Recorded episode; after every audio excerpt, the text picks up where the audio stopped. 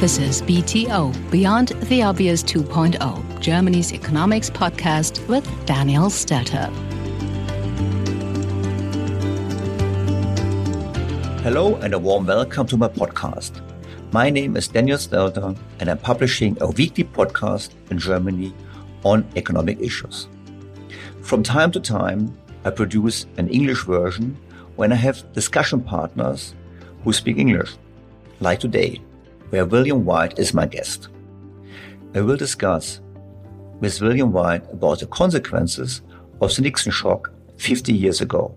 I am determined that the American dollar must never again be a hostage in the hands of international speculators. 50 years ago, the then US President Richard Nixon decided that the USA would, with immediate effect, stop to fulfill its obligations to meet dollar demands of the other central banks in gold upon request.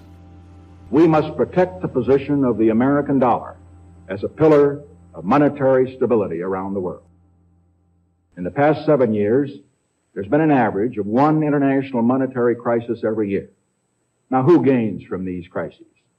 Not the working man, not the investor, not the real producers of wealth. The gainers are the international money speculators.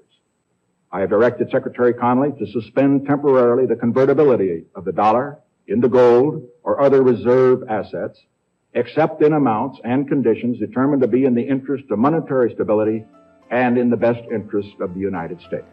The bond to gold, which was only very loose in any case, was thus at an end. Since then, the worldwide monetary system has no anchor. And in this episode, we try to qualify what have been the consequences of this decision and what we should expect for the future. William Bill White studied at the University of Windsor from 1969 to 1972. He worked as an economist at the Bank of England. He then went to the Canadian Central Bank for 22 years. In 1994, he moved to the Bank for International Settlements in Basel, the bank of central banks, so to speak. In August 23, William White had personally expressed his concerns to then Fed Chairman Alan Greenspan about his monetary policy, but he was not listened to. A few years later, the global financial crisis confirmed his calculations, fears, and warnings. In October 29, White became head of the Economic and Development Review Committee at the OECD. Since then, he has advised the German Chancellor at the G20 meetings, among others.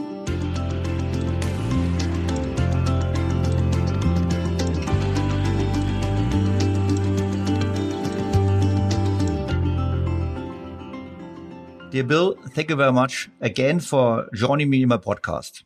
Oh, it's a pleasure. I enjoyed it last time, and I'm sure I'll enjoy it this time too. Do you remember where you have been when Nixon announced uh, that the United States will not anymore hand out gold to their creditors? You know, I think I had just left my job at the Bank of England. I'd been there for three years, and I was on my way back to Canada.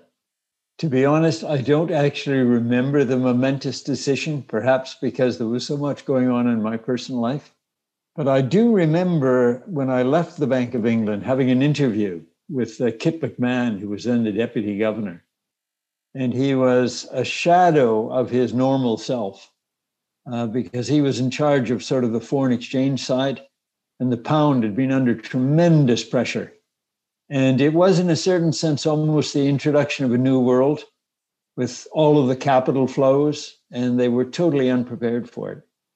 And of course, when you think about everything that's happened since, uh, capital flows have been a, a big chunk of um, the kind of problems that the international monetary system has been subject to.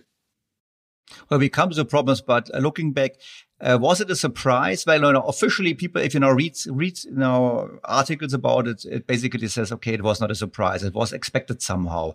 But was it, or would you say it was a surprise at the time being, or was it really, you know, it was just a question of when, but not if? Yeah, I, I think when you sort of look back at that time, there, there was a certain inevitability about it. I mean, the, the Bretton Woods system was set up um, uh, the way that it was set up, you know, with the dollar exchange system into gold. So it was, uh, you know, in the aftermath of the Second World War. So it seemed like a logical way to proceed. But of course, as the years wore on, and as the number of dollars uh, sort of outside the, the, the, the system grew and grew, um, the ratio of, of gold to dollars just got less and less. And so I think the Americans could see the writing on the wall. I mean, the Germans, uh, the British had already come to them, sort of saying they wanted cover for some of their holdings. I can't remember all this clearly, but I think the French sent a battleship to pick up their gold at the New York Fed. Germans were, you know, were pretty unhappy about what was going on, and um, the fundamental problem was that uh, if people had come in and asked for conversion of their dollar balances into gold, the states knew that they couldn't do it. And so, better to preempt this problem and sort of, in a sense, give the indication of being control in control than to let the whole thing unfold in a disorderly way. So, um, in, in a way, it was the the the transformation of the global economy between the end of the war in 1972, not least was the, the growing that basically doomed the system. So, um, I mean, I can talk, I guess, you know, one might talk about could the system have been saved? Well, there's some people who do think the system could have been saved if foreigners, non US people, had been willing to accept a much higher price for gold. Basically, um, coming back to your coming back to um, to your point, basically we had an an expansion of the monetary base in the United States, which was much too fast, and we had at the same time we had the the rebalancing of the world economy with Germany and Japan, for example, getting a much, much higher share of the world economy after the Second World War. Um, so you said, could the system be saved? Well, it could have been saved by um, Germany and the others accepting you now a devaluation of the US dollar and devaluation of their receivables in US dollar. But wasn't it the problem that basically Nixon, like many other politicians, he didn't just want to save; he was just want to continue spending. So is it is a fixed fixed is, is, an, is a system of a fixed exchange rate? Is it actually possible with politicians um, because politicians always want to spend more than they get as tax revenues? Well, I think I think you're you're you're absolutely right. I mean, when you think about the context, but I think this is more to do with the timing. Okay, I think the system, as I said before, was essentially doomed because of the way in which the world was evolving. But in terms of the timing, I mean, there's absolutely no question that uh, Nixon uh, was preoccupied with getting reelected and uh, I mean, we know the kind of pressure that, uh, or at least I think we know the kind of pressure that he put on Arthur Burns, who is then the chairman of the Fed, to sort of keep things easy um, in order to support his reelection hopes. So um, he he didn't have he, he he didn't have the political will to do the kind of tightening up or to encourage the kind of tightening up in the states that might have been required. Um, so yeah, you're right. In in in the end, uh, it it does come down to a question of political will to do uh, certain things, and um, maintaining a fixed exchange rate uh, takes a lot of discipline and the willingness to do some hard things you know, like raising interest rates when it's not uh, convenient, uh, but you have to raise them because your currency is under pressure. Well, politically, it's much easier to simply say, well, just just let it slide. So Nixon, the Nixon shock, Nixon went off the gold standard. Actually, was it really, as you always say, it was a gold standard? Was it actually a gold standard? It was a dollar standard uh, with a with a theoretical link to gold. Yeah, the, the dollar, it was called, the, I think, the dollar exchange standard. But you know, the, the, um, the, the, the, the funny thing, though, is that when you look back at earlier systems, I mean, the, even in the heyday of the uh, the gold the gold standard, uh, or even sort of during the, the the interwar period, you know, we we look upon it as as as gold was at the center of the system, but in fact, it was it was also a gold exchange system in the sense that there were an awful lot of people that were using for the reserves sterling and uh, sterling and increasingly the dollar. And uh, Hayek, in in his writings at the time, uh, used to um, sort of wor- worry about the fact that you had these sort of national currencies, as it were, creeping into the international monetary order in a way that he thought was um, making it harder to to as it were govern govern the system so but now Bretton Woods was dead. And if you now look back the last 50 years, um, and we have seen developments, and as we just discussed already in our last discussion, um, we have seen um, um much a significant increase in debt, public debt and private debt, absolute and relative to GDP. We have seen uh, more and more active central banks um, lowering interest rates, um, fighting any kind of financial crisis, fighting any kind of recession. Um, all this would not have been possible in the Bretton Woods system. But would you say that what, what, what was, in your view, was uh, the Bretton was Nixon or to blame, or was the end of the Bretton Woods system to blame for the upcoming inflation? Was it to blame for the financialization of the world, or do you say no? It was just the first step in a certain direction, but it was not possible to envisage what where we might end up 50 years later. Well, it, it certainly wasn't it wasn't possible to envisage it with any precision. But I, I, guess you know, as I as I think back about questions having to do with fixed exchange rate systems as opposed to floating exchange rate systems, the, the, they have their pros and cons, each of them. And you know, it's interesting to see the way that people flip flop back between them. I mean, in Canada, we've done this for decades um, but the sort of floating gives you much more flexibility and uh, you know the capacity to respond to shocks, external shocks through exchange rate uh, movements. Um, in principle, both up and down. Uh, it does give you more flexibility, and that's one of the big advantages of a floating exchange rate system. Um, the, the thing about a fixed exchange rate system is that it provides a lot of discipline that uh, you know there's certain things you have to do because there's a rule set down that basically has to be uh, followed. And um, so there's a there's a trade-off there between flexibility and and discipline. And of course bretton woods was as i understand it was was set up in a way that tried to get the best of both worlds in that it was essentially a fixed rate system, but under duress. And if you could prove to the IMF that uh, there was good cause, uh, then you could depreciate. Um, but as I say, the whole thing came uh, came unstuck at uh, at the time of Bretton Woods, and so we were left essentially with a floating rate system and I think a lot of people, you remember Milton Friedman in the early days, the Chicago School, um, really espoused all of the advantages of floating. But what they didn't sort of what they didn't sort of factor in was that the flexibility given by floating would be biased by political um, imperatives to constantly taking the easy way out, which is that depreciation became much more the um, chosen alternative as opposed to appreciation.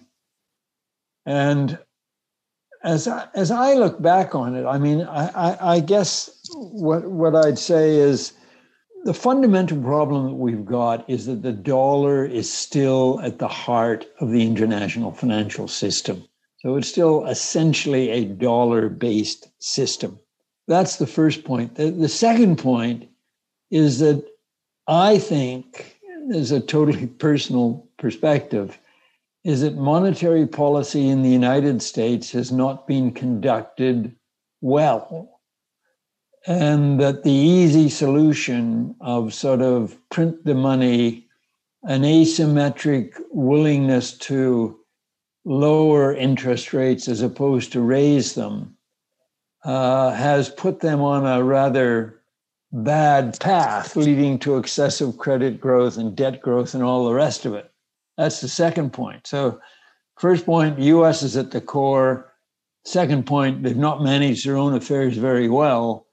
But the third point is that everybody else has gone along with them in the following sense that when the US was conducting relatively easy monetary policies, and that meant that their currency, the dollar, ought to have gone down, everybody else was basically saying, well, it's sort of inconvenient for us to have our currencies go up. And so we're going to resist it by following more or less the same kind of monetary policies that you're following. And so, in a way, they've been complicit um, in the bad management of the international financial system.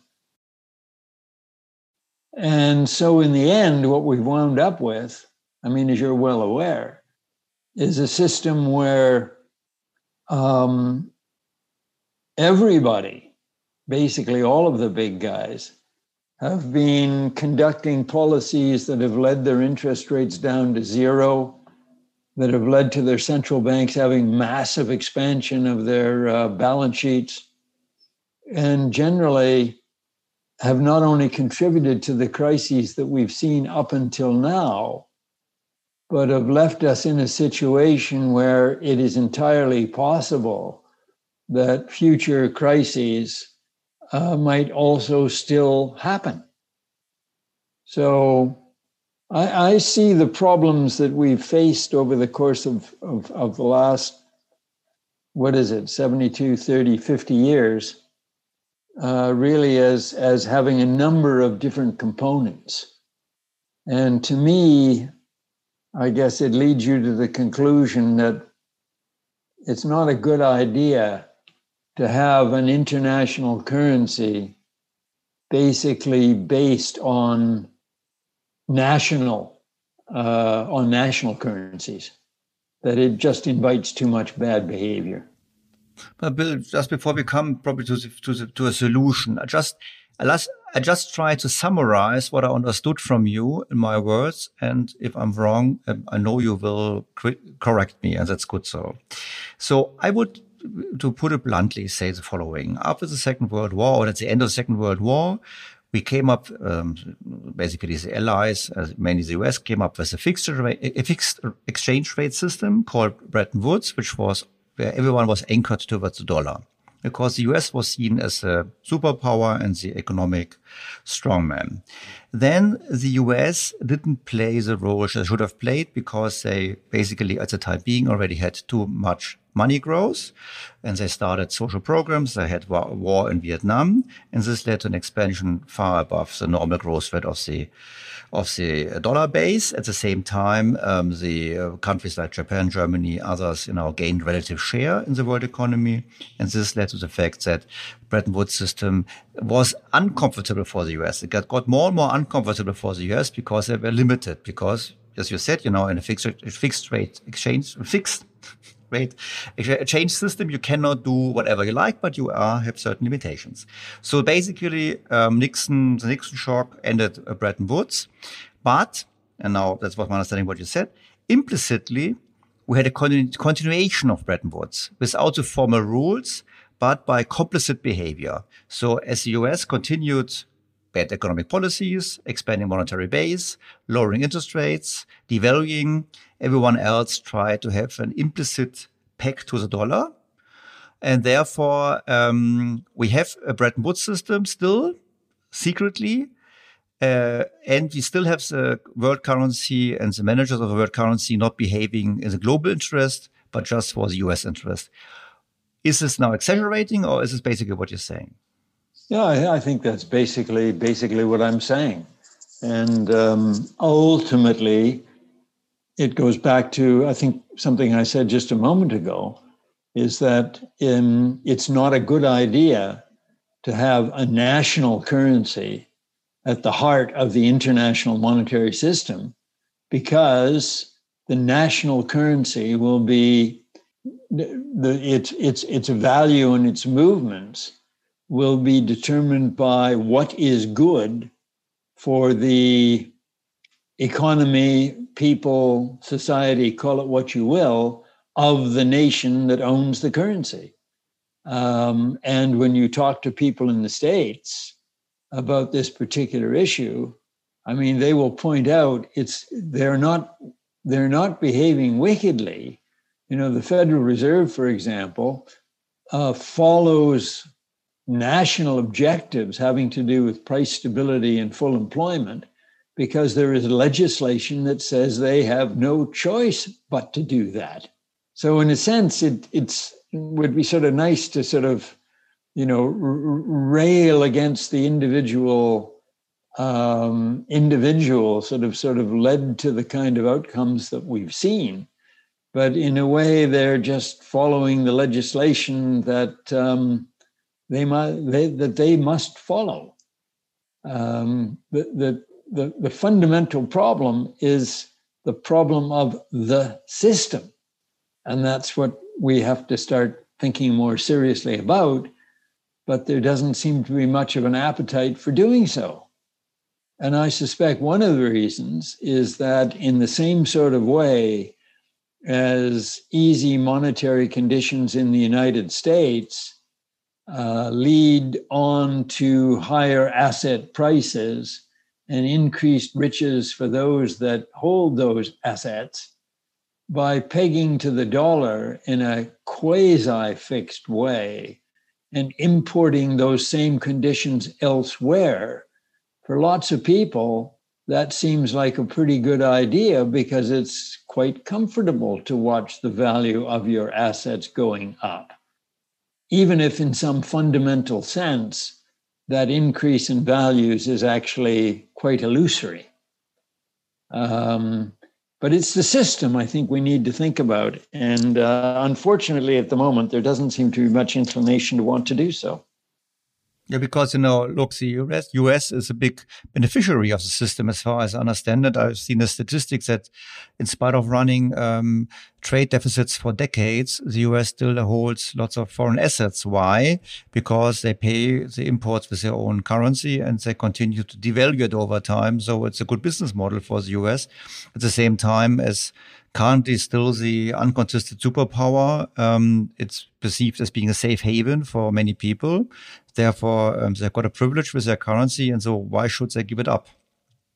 Oh, ab- ab- absolutely, absolutely, and um, there's going to be no um, what's the word unilateral move coming out of the United States to do so until they start to realize uh, the downsides of um, the policies that they've been following, uh, or that not just the policy that they've been following. As I said before, you know, they, there's in a sense there's nothing wrong with the United States devaluing, as long as people will let them. But in a fundamental way, the problem has been that other people have not allowed them to do so. And so the upshot, as years have gone by, is that the US net liabilities abroad have grown greater and greater.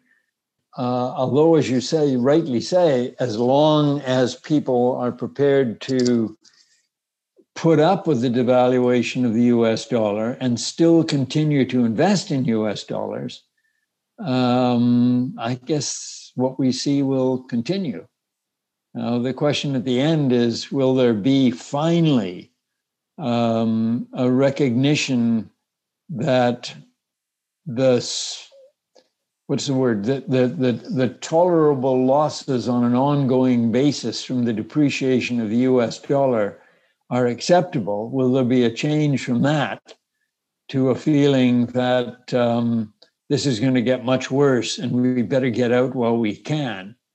That's really the big question going forward. You know, the question of will there be a dollar crisis at some point?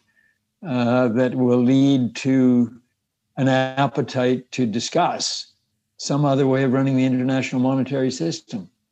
But I think you basically you mean a you mean a, a Biden shock, no? You mean basically after 50 years after Nixon shock, a Biden, whoever might be the next president, shock, um, because then um, the trust is even more eroded than it was 50 years ago.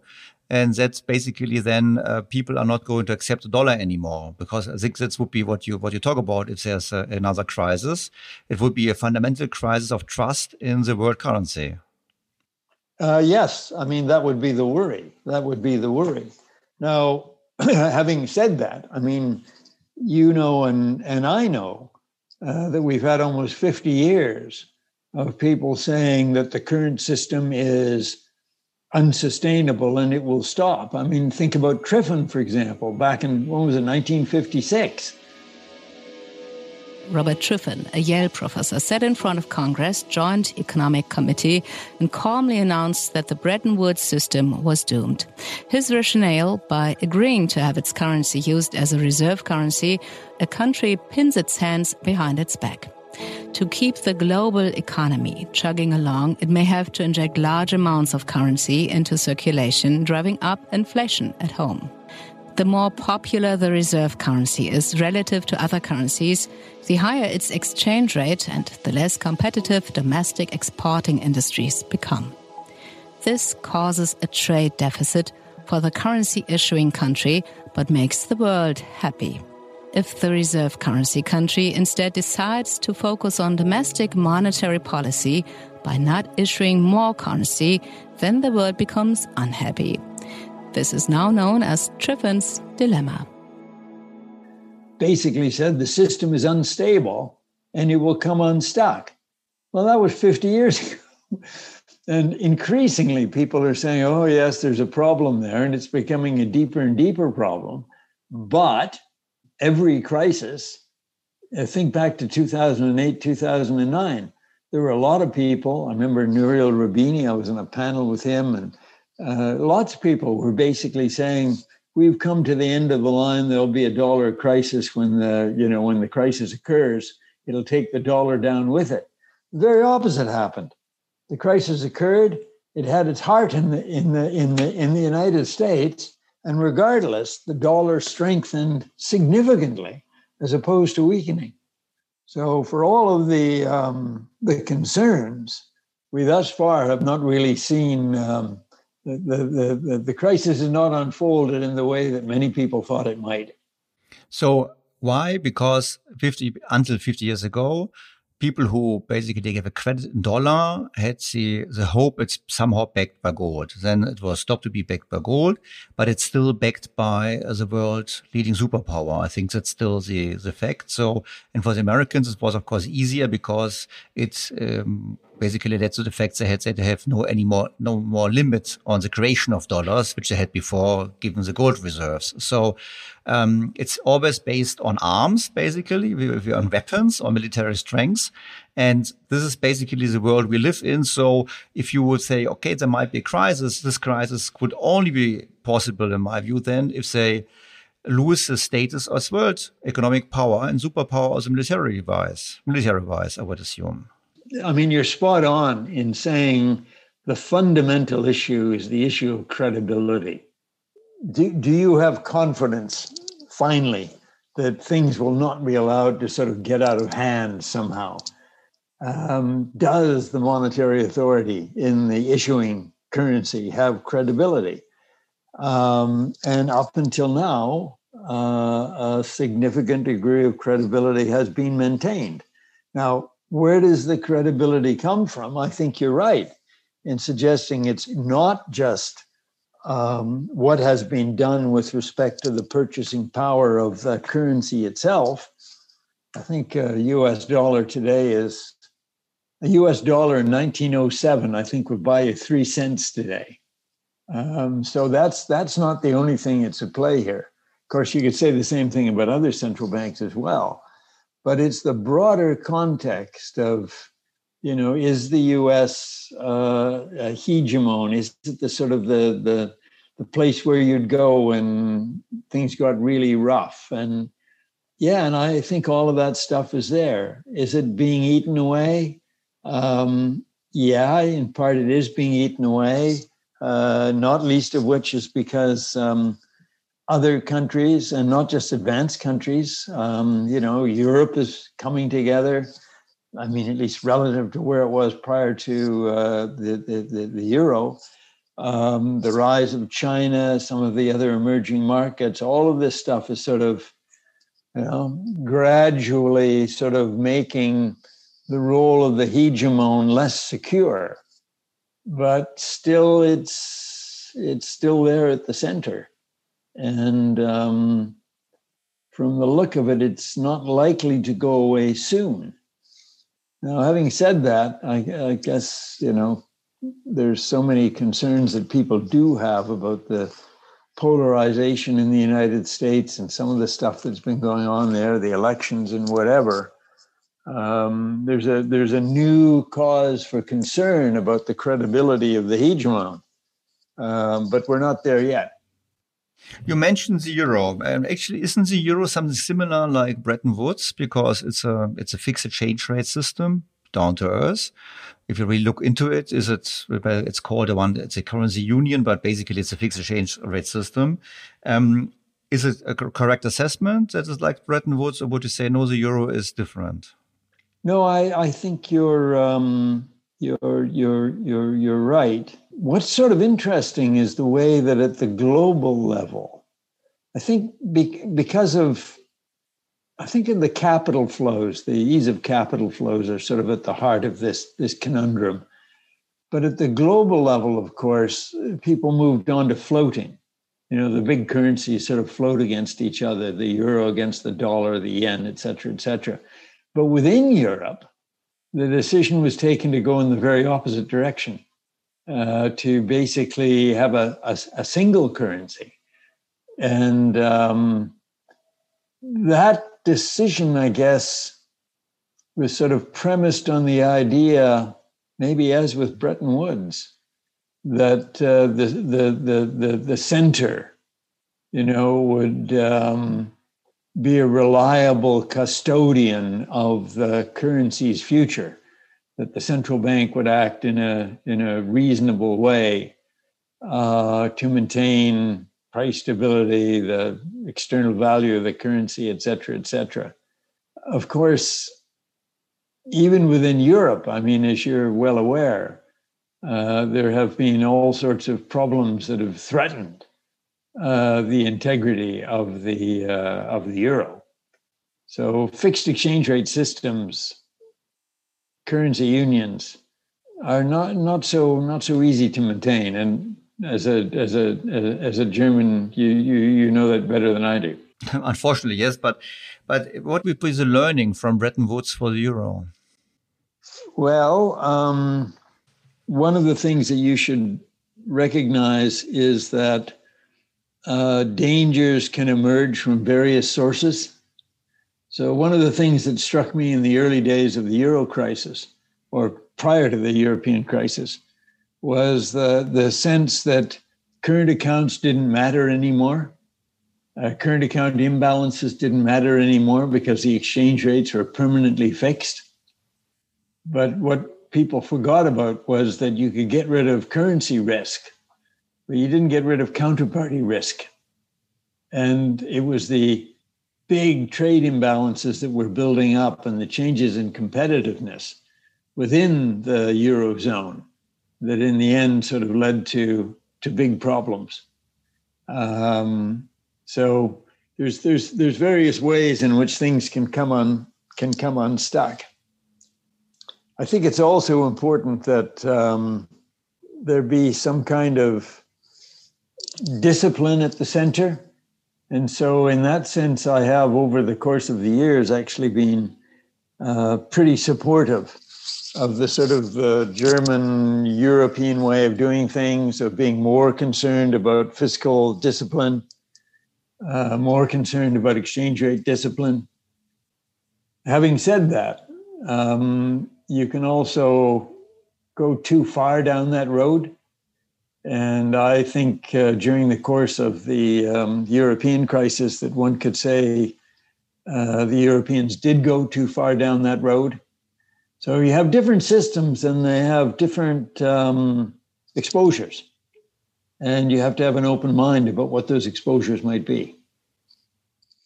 But as we speak about exposures, um, you spoke about imbalances. We have one imbalance which is uh, heavily discussed in Germany, which is a so-called target two um, receivables from the Bundesbank. You know that the Bundesbank yeah. currently has, uh, I think, approximately 1.2 trillion in receivables, and the Italians, the Spanish, the French are the main debtors.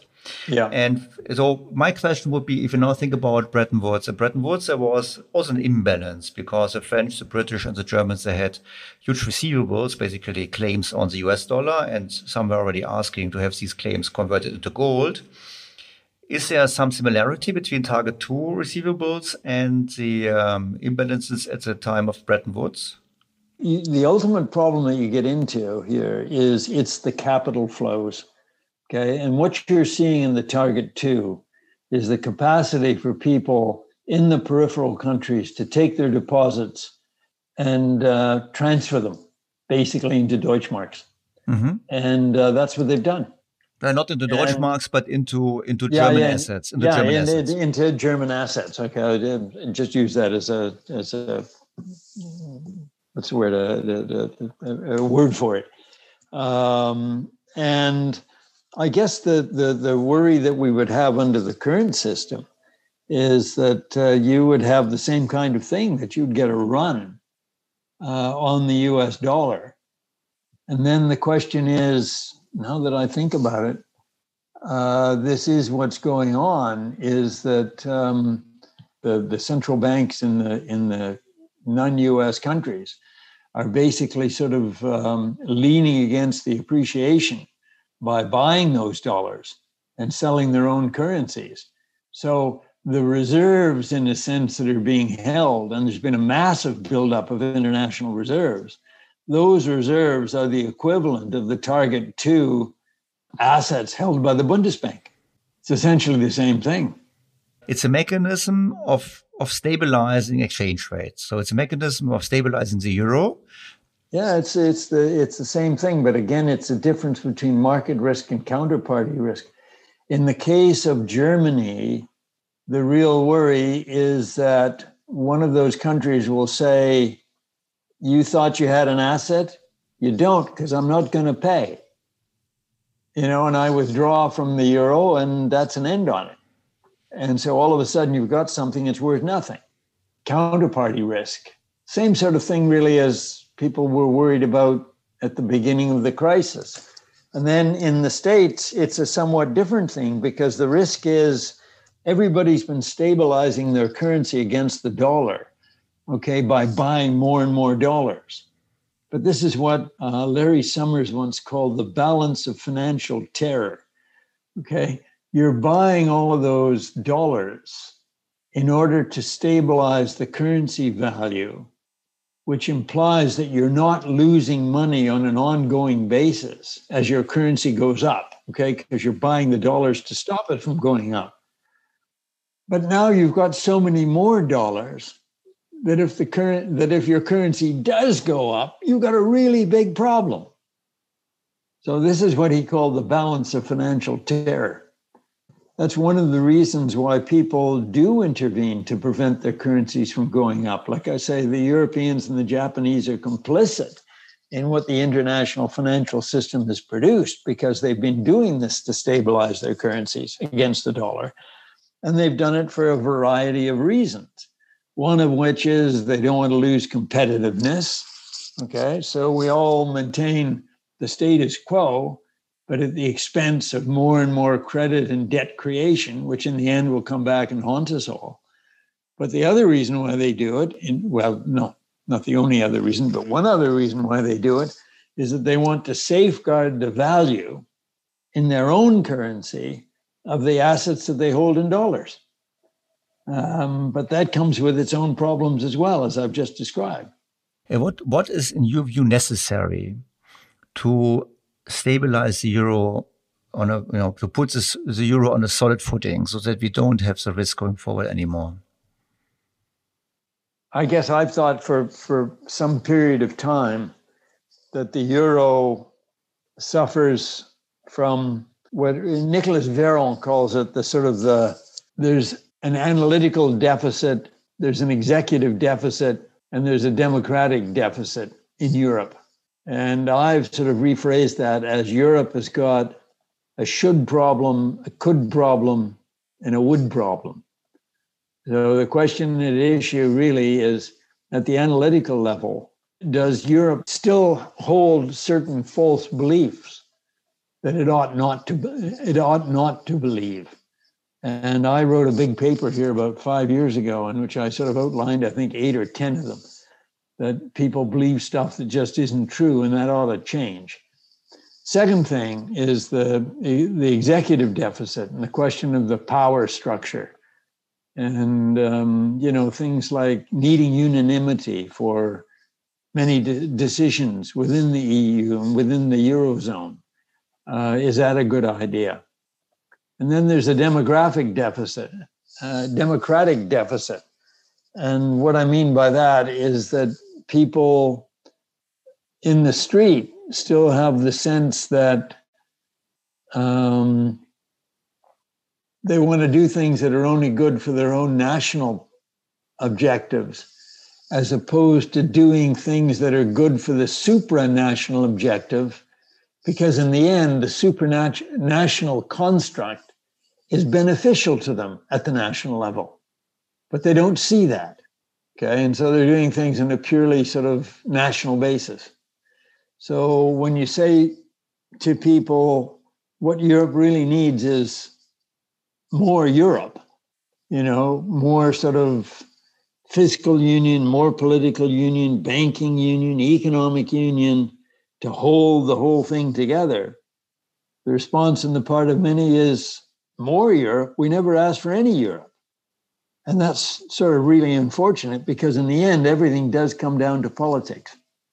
And if you don't have the people prepared to back the politicians in doing whatever they think it is appropriate to do, then in the end, it's not going to function. So um, I think Europe should focus more, as it's trying to do, I mean, I, you know, but I've no doubt about that. Um, but there, there continue to be these, what Nicolas Veron calls deficits analytical, executive, and democratic. Yeah, but, but Bill, but just one one point here. Um, we have a very different fiscal and monetary policy. Well, monetary not because it's unified, but in the end, it's fiscal is also monetary because if you have more debt, you create more money according to MMT, and I think this part of MMT is true. And we have a divergence here in Europe. And now they have, uh, based on, uh, after the Corona crisis, they have now come up with this reconstruction fund and they take on our debt on a European level. So what they're doing is fighting a problem and a crisis which was caused by too much debt with more debt. Well, the, um, my, my sense, Daniel, is that we're, we're, we're, in a, we're in a bad place and that all of the alternatives are bad, but some of them are better than others. And when I think about sort of the need for for maintaining aggregate demand in the current circumstances, my sense of it is that there's more room at the fiscal level than there is at the monetary level and that when you think about sort of monetary expansion, I think the credibility of the ECB um, and of the the eurozone as a whole probably is greater than at the level of the individual countries. So I think about what they did in the re, the reconstruction fund and the the willingness to issue bonds that for which the, the union will be jointly liable um, is better than the alternatives. And um, I do not wish to deny the downside of it. I, I it's it's like more broadly, you know, um, around the world, but particularly in the G10 countries, we've had the fiscal authorities um, increase government spending in an extraordinary fashion relative to what they did in 2008 and 2009. Uh, they have where you know we earlier on we've relied almost entirely on monetary policy. And i guess my sense is i don't want to see any more debt. But we have to have more debt to keep the system going. And the question is what's more palatable approach?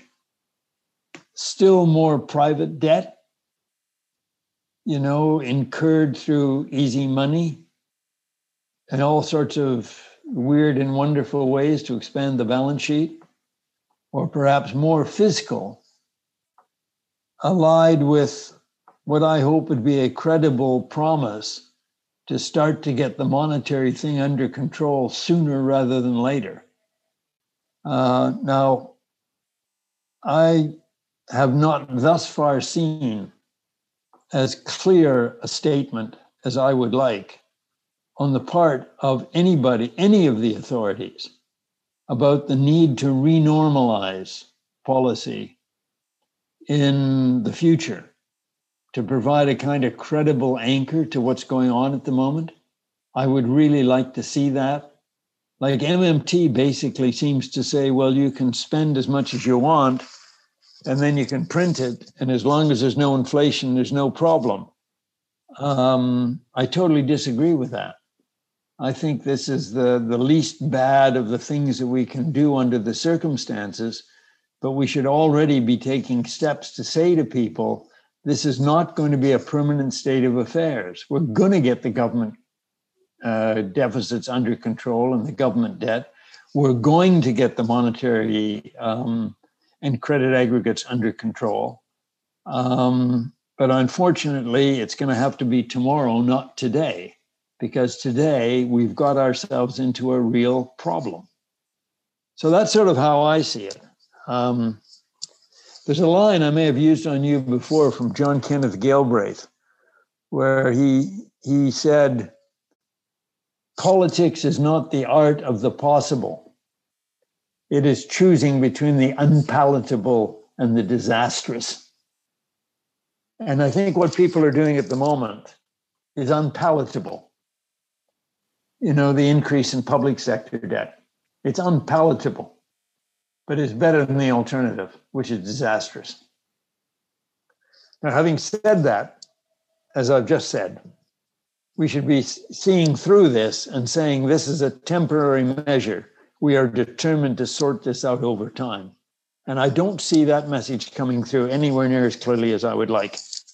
Yeah, basically, what you're saying is we have a system in which credit growth is required because when a central bank is intervening to stabilize its own currency against the US dollar, basically it means it buys US dollar and, and in buying it, it and creates its own it creates its own money and basically the monetary base in the country goes up. And this basically leads then to either inflation or in our today's world, as we have a more of a deflationary setup, it leads to asset price increases and to bubbles, etc., etc. So we are in a world where we have an incentive for many parties, for many countries, for many politicians to have a continuous credit growth, which goes beyond what's needed for the real economy.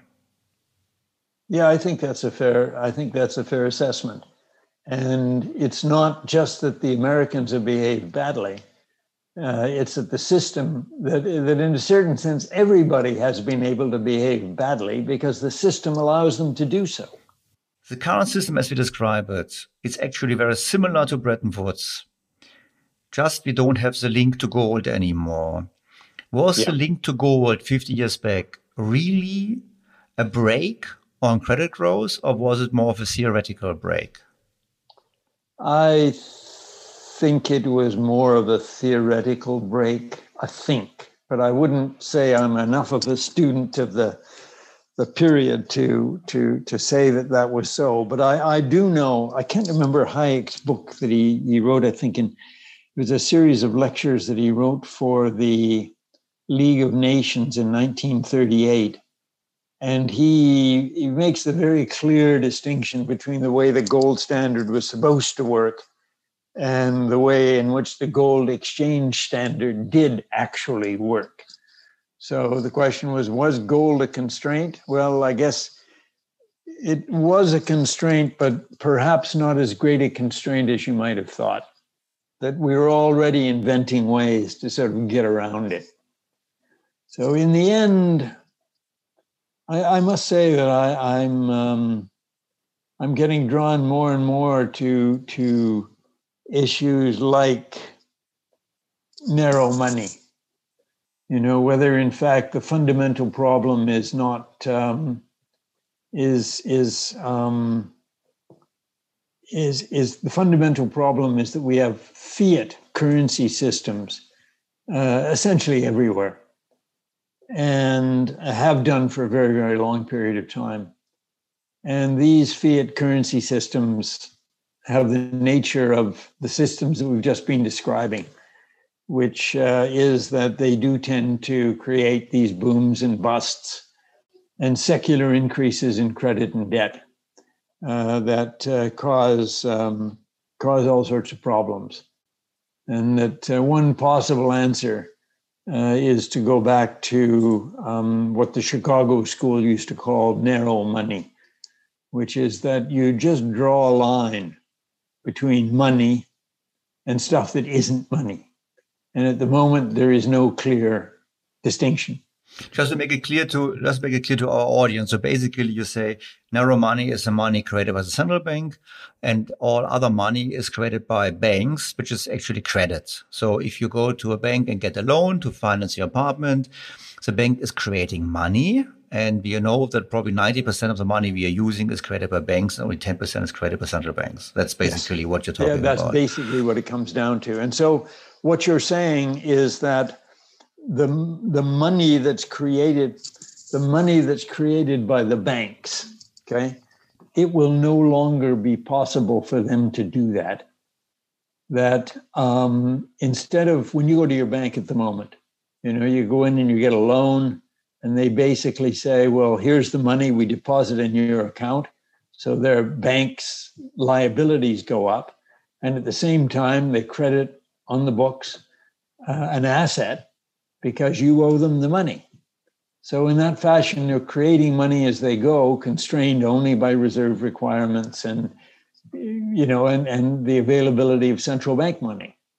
Uh, a fractional banking system, as they call it. Well, under a narrow banking system, um, anything that was classified as money would be have to, you know, so any any current account that you could take out would have to be backed up 100% by some government liability, uh, base money with the central bank, or alternatively, government securities of some sort, but a place where there'd be absolutely no counterparty risk and uh, no liquidity risk either. So uh, that would um, significantly curtail um, the subsidy that is effectively being given to the private sector now by the public sector, because the public sector has, uh, for reasons going back what four or five hundred years, uh, the, the, the the public sector, which basically has the right to create money, has given that right to the private sector. And one might well ask, in a time when governments are, you know, are, are looking around for finances to finance their own legitimate objectives, uh, whether in fact that subsidy might not be um, uh, reduced. And um, when you think about central bank digital currency, um, I, have thought about this. I'm, I'm not sure whether it's a widely spread thought, but that one of the worries that people have about central bank digital currency is that if people both hold current accounts with the banks, the commercial banks, and have a deposit with the central bank, um, that in times of stress, uh, that will be inclined to take the money out of the commercial bank and stick it into the central bank. And this will cause all sorts of liquidity problems that we'll have to respond to, et cetera, et cetera. Well, one simple answer is to simply say, well, we just simply won't let people do that anymore. That uh, central, sorry, commercial banks can only hold, can only offer deposits that look as safe as central bank money if they are as safe as central bank money narrow banking. So um, it gets more complicated than that because you, of course, you, get, you have to get into the eternal question of people creating stuff that looks like money, you know, like the money market mutual funds and all that range of territory. But one is inclined to think that with the technological advances we have at the moment, that maybe it might be possible to distinguish more clearly between stuff that's really money, that is to say, that has its, its base in the central bank, as opposed to stuff that isn't money. And we sort of, at the moment in previous decades, we've sort of pretended that stuff that isn't really money can look like money because we because we we allow people to exchange current account money for notes. Well, maybe maybe it's time to do things differently. I, I'm not saying I recommend this. All I'm saying is that it seems to me as the crises associated with the current system become ever more evident that we should be pushed in the direction of thinking about alternative ways to do it. And that implies not only alternative ways to run the national monetary system, but it also raises questions about how we want to run the international monetary system.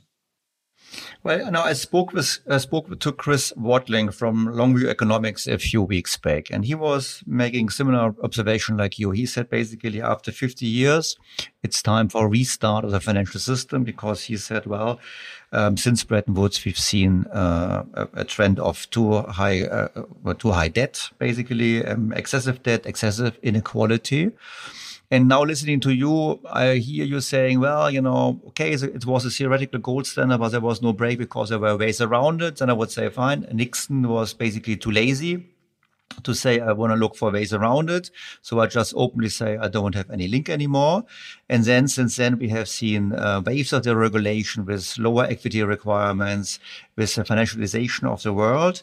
And this was you said it was a subsidy to the private sector, true, but on the other hand, it was also in the best interest of the politicians who benefited significantly from higher credit growth because it was it allowed them to run higher public deficits, but also allowed them to cover up some other issues like um, wage pressure after China uh, entered the world economy. So um, it was actually a good ride for many people. And as you also pointed out, that many people look forward for the cheap money also coming out, basically importing it from the US because uh, central banks have to um, link their currencies to the US dollar as a defense uh, against um, um, an appreciation.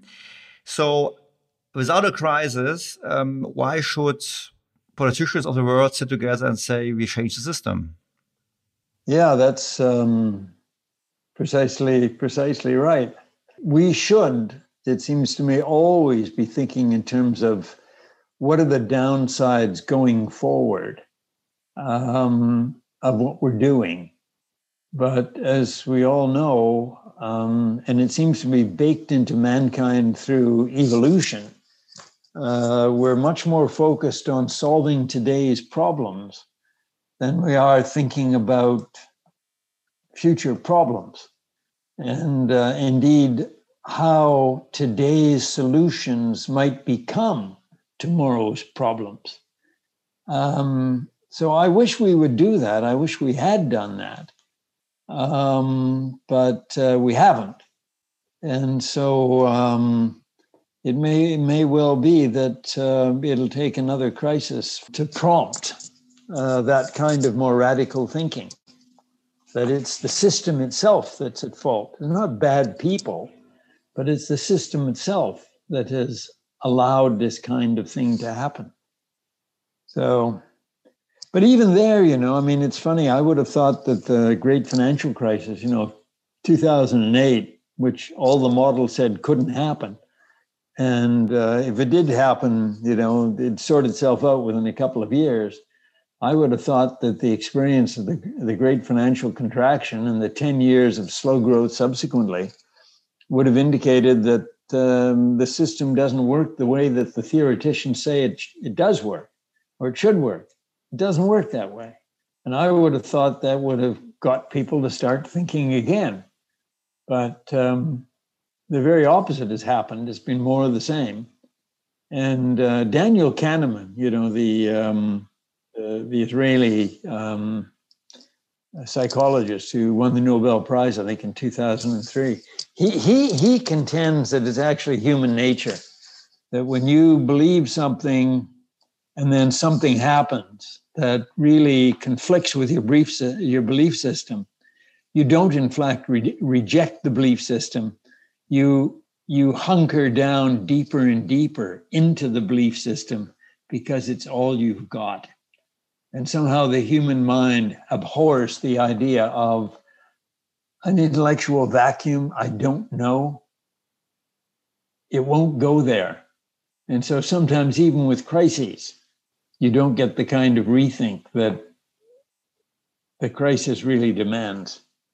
So I don't know. These are we're getting deeply into psychological issues about which I know even less than economics. Yeah, no, but the point is, oh well, you know, I think um, um, look, we, we agree in the assessment of the problem. And um, I think it very, I find it very interesting that you are now more in favor of narrow money. I have to look back into our old podcast because I wasn't sure as to whether we were already so supportive at the time being. We know that from the Chicago plan, it's possible to um, switch the system to narrow money and in doing so, reducing the debt level significantly.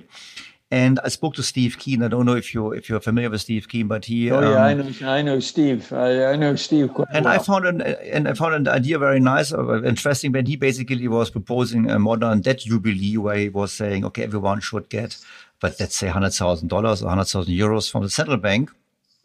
And if you have debt, you have to use the money to pay back debt. And if you don't have debt, you have to buy shares from companies, yes. which use then this money yes. to reduce the debt level. So I'm with you that most probably politicians will not be willing to change today. Um, actually, it looks, if you look at the European Central Bank, it looks to me, and the, the current policy of the Federal Reserve as well, looks to me more like um, we continue with full speed the current path. But let's assume we have another crisis and then having the digital you know, euro or digital dollar and having then something like Steve Keen's proposal of, you know, providing fresh money to everybody in order to deal with debt legacy, I think this could make up for a good start. Yeah, the thing you have to remember, Daniel, is um, you know this debt jubilee business. That, that, that this hasn't really been tried uh, since biblical times. And the thing to remember about biblical times is that uh, the debt jubilee was the king and a few of his mates uh, decided that their, their, their wealth had grown too great, that it was going to cause social disruption. So they were prepared to do one of these debt jubilees. Today, what we're talking about is pension funds. And the average guy in the street who has financial assets saying to him, You thought they were worth X? Well, they're actually only worth half of X. So there's a great illusion there that has to be shattered. And nobody's going to want to do that. So it's all very well to talk about what you should do. But the next question that you get into is what you could do or what you would do. And that's going to be much, much harder to, um, to do because ordinary people are going to find out that they're less well off than they thought they were. And of course, the rich people uh, who intend to be the powerful ones, they're the ones, by virtue of being rich, who will pay the biggest part, play the play the the biggest part in accepting the losses. Although the losses will be widespread, they're not going to be very happy about it either. So it leaves me a bit a bit disappointed now. It's, it's like that old line of Herb Stein's: if something is unsustainable, it will stop. If debts are not serviceable, they will not be serviced. But the question is whether they will not be serviced in an order, orderly way or in a disorderly way. And I think all of us would contend an orderly way would be the best way to do it, to, to recognize reality, bite the bullet, and do it.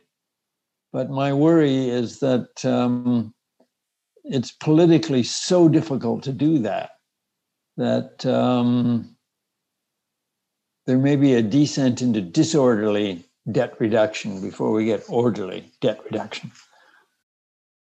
In another crisis, but actually now, 50 years after um, a speech which has changed or decision by the US President Nixon, which has changed the monetary order of the world, I learned, well, it was not such a big change because we implicitly continued somehow in this, this, way by protecting each currency, but it has unleashed actually the powers of the financial markets because the kickoff for many things which followed then has led us into a world where we have where we are prisoners of too high debt levels already, where central banks only know one way, which is lowering interest rates and being pushing more up liquidity whenever crisis hits, and at the same time, um, a politically well not very attractive path for an orderly solution, and therefore it might well be that in 20 years' time we can have uh, another podcast then 70 years after Bretton Woods, and you come up with the same arguments like today.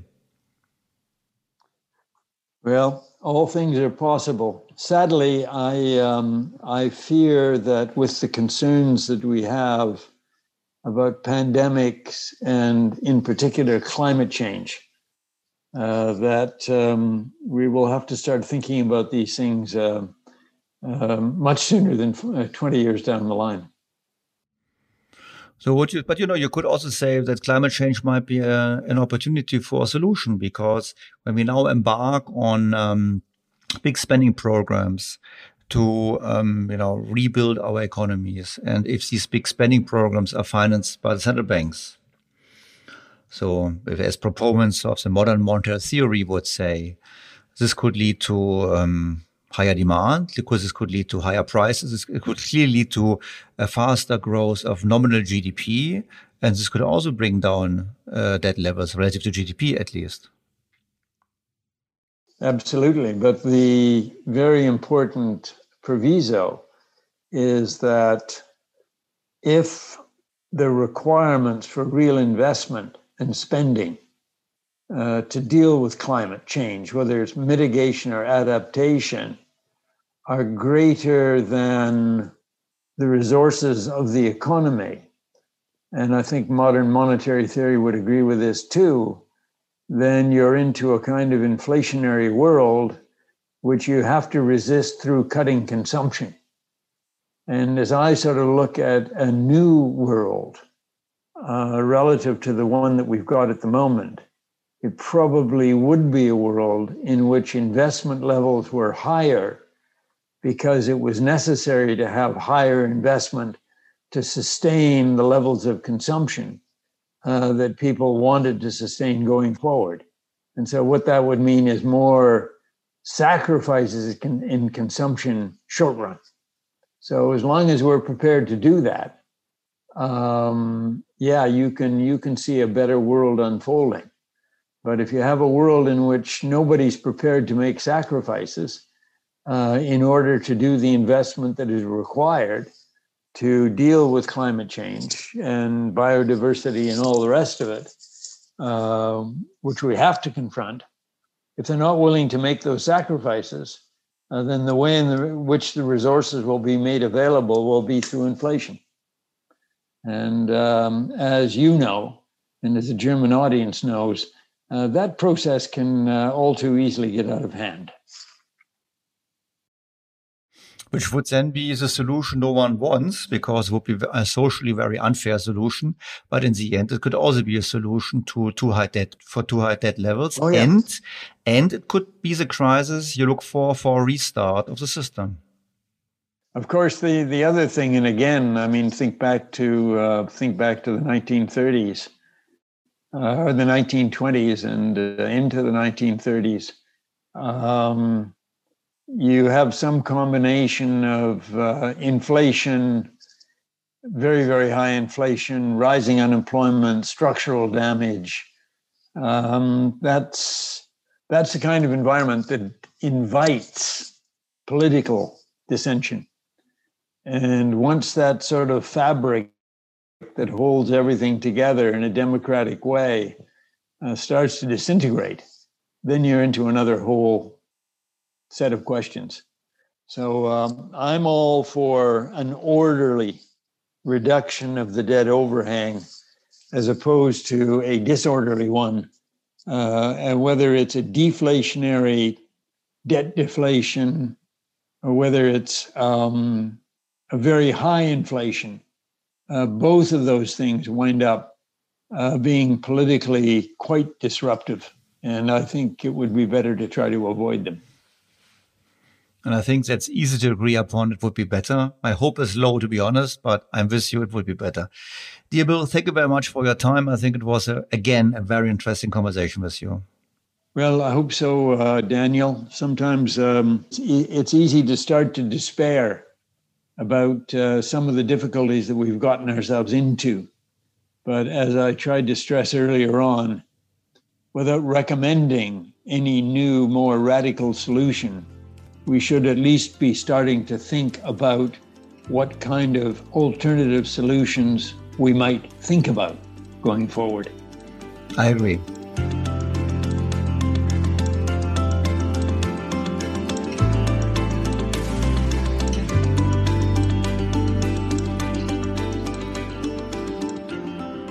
Thank you very much for tuning in. The next regular edition of this podcast is next Sunday, as usual, in German. All the best, your Daniel Stelter.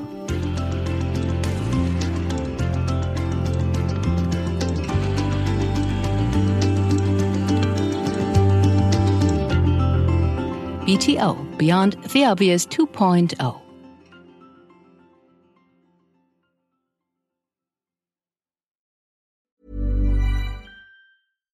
BTO Beyond the Obvious mit Daniel Stelter beginnt sofort. Ich bin Kai Dierke. Und ich bin Anke Huben. Ja, wir gehen mit unserem Podcast Dirke und Huben, der Führungspodcast, ja nun schon in das dritte Jahr. Und für den Start in dieses Jahr haben wir uns wieder ein Thema ausgesucht, das uns alle umtreibt und fordert. Wir haben es genannt Krisenjahr 2024 eine Frage der Haltung. Ja, und wenn man auf 2023 zurückguckt, muss man ja sagen, es war wirklich ein sehr forderndes Jahr für alle. Und mal ehrlich, wenn wir jetzt auf 2024 gucken, das wird uns wohl eher mit noch mehr Unsicherheiten konfrontieren. Die englische Wirtschaftszeitschrift Economist nennt das so schön Perma-Vocation, also ein Zustand permanenten VUCAs. Das ruft geradezu nach einer Haltung der trotzigen Dennoch-Zuversicht des ja. Camuschen Sisyphos. Allerdings. Und deshalb wollen wir Sie zu Beginn dieses Jahres mit einem etwas anderen Blick auf Ihr Selbst inspirieren. Es geht um die Kultur der Performance und die Kultur des Charakters, um ein neues Modell der Lebensphasen und uns als raffiniertes Tier. Ja. Ha, es geht um Adam 1 und um Adam 2. Was das ist? Na, hören Sie doch mal rein. Sie finden alle Folgen unseres Podcasts in Ihrer Podcast-App unter Dirke und Huben, der Führungspodcast. Auf unserer Website dirkehuben.com und in den Shownotes dieser BTO-Folge. Wir freuen uns auf Sie. Und bis dahin wünschen wir Ihnen viel Freude am Führen. Und jetzt geht es weiter mit Daniel Stelter in BTO. Was ist noch besser als ein guter Plan? Die Möglichkeit, ihn zu ändern. Mit integrierter KI bietet Workday kontinuierliche Innovationen, die Ihnen helfen, agil zu bleiben, egal was passiert. Workday, the finance and HR system for a changing world.